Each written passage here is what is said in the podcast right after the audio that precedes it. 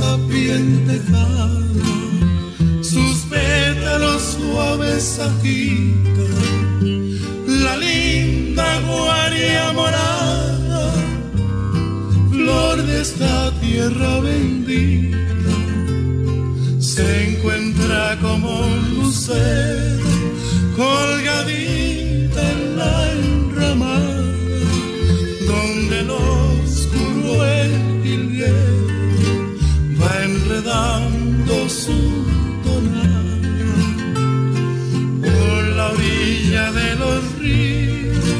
adornando las quebradas, donde son los montes fríos y están las aguas heladas.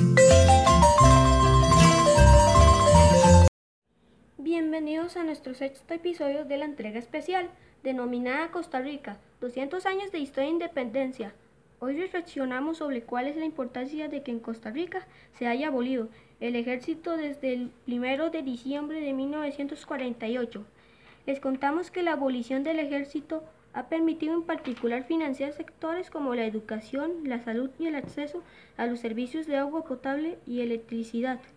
Desde 1949, las elecciones se desarrollan regularmente, cada cuatro años, y la alternancia política es parte de los valores y principios políticos de Costa Rica.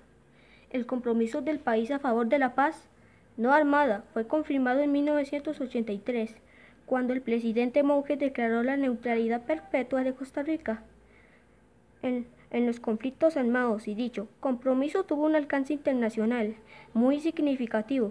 En 1987, cuando el presidente Arias recibió el Premio Nobel de la Paz en el marco de su contribución a la firma de los acuerdos de paz en América Central.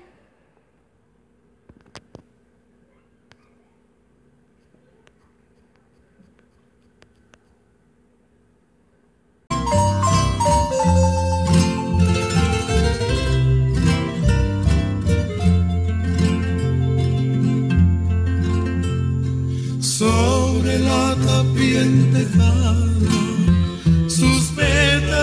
pétalos suaves agitan, la linda guaria morada, flor de esta tierra bendita, se encuentra como un lucero colgadita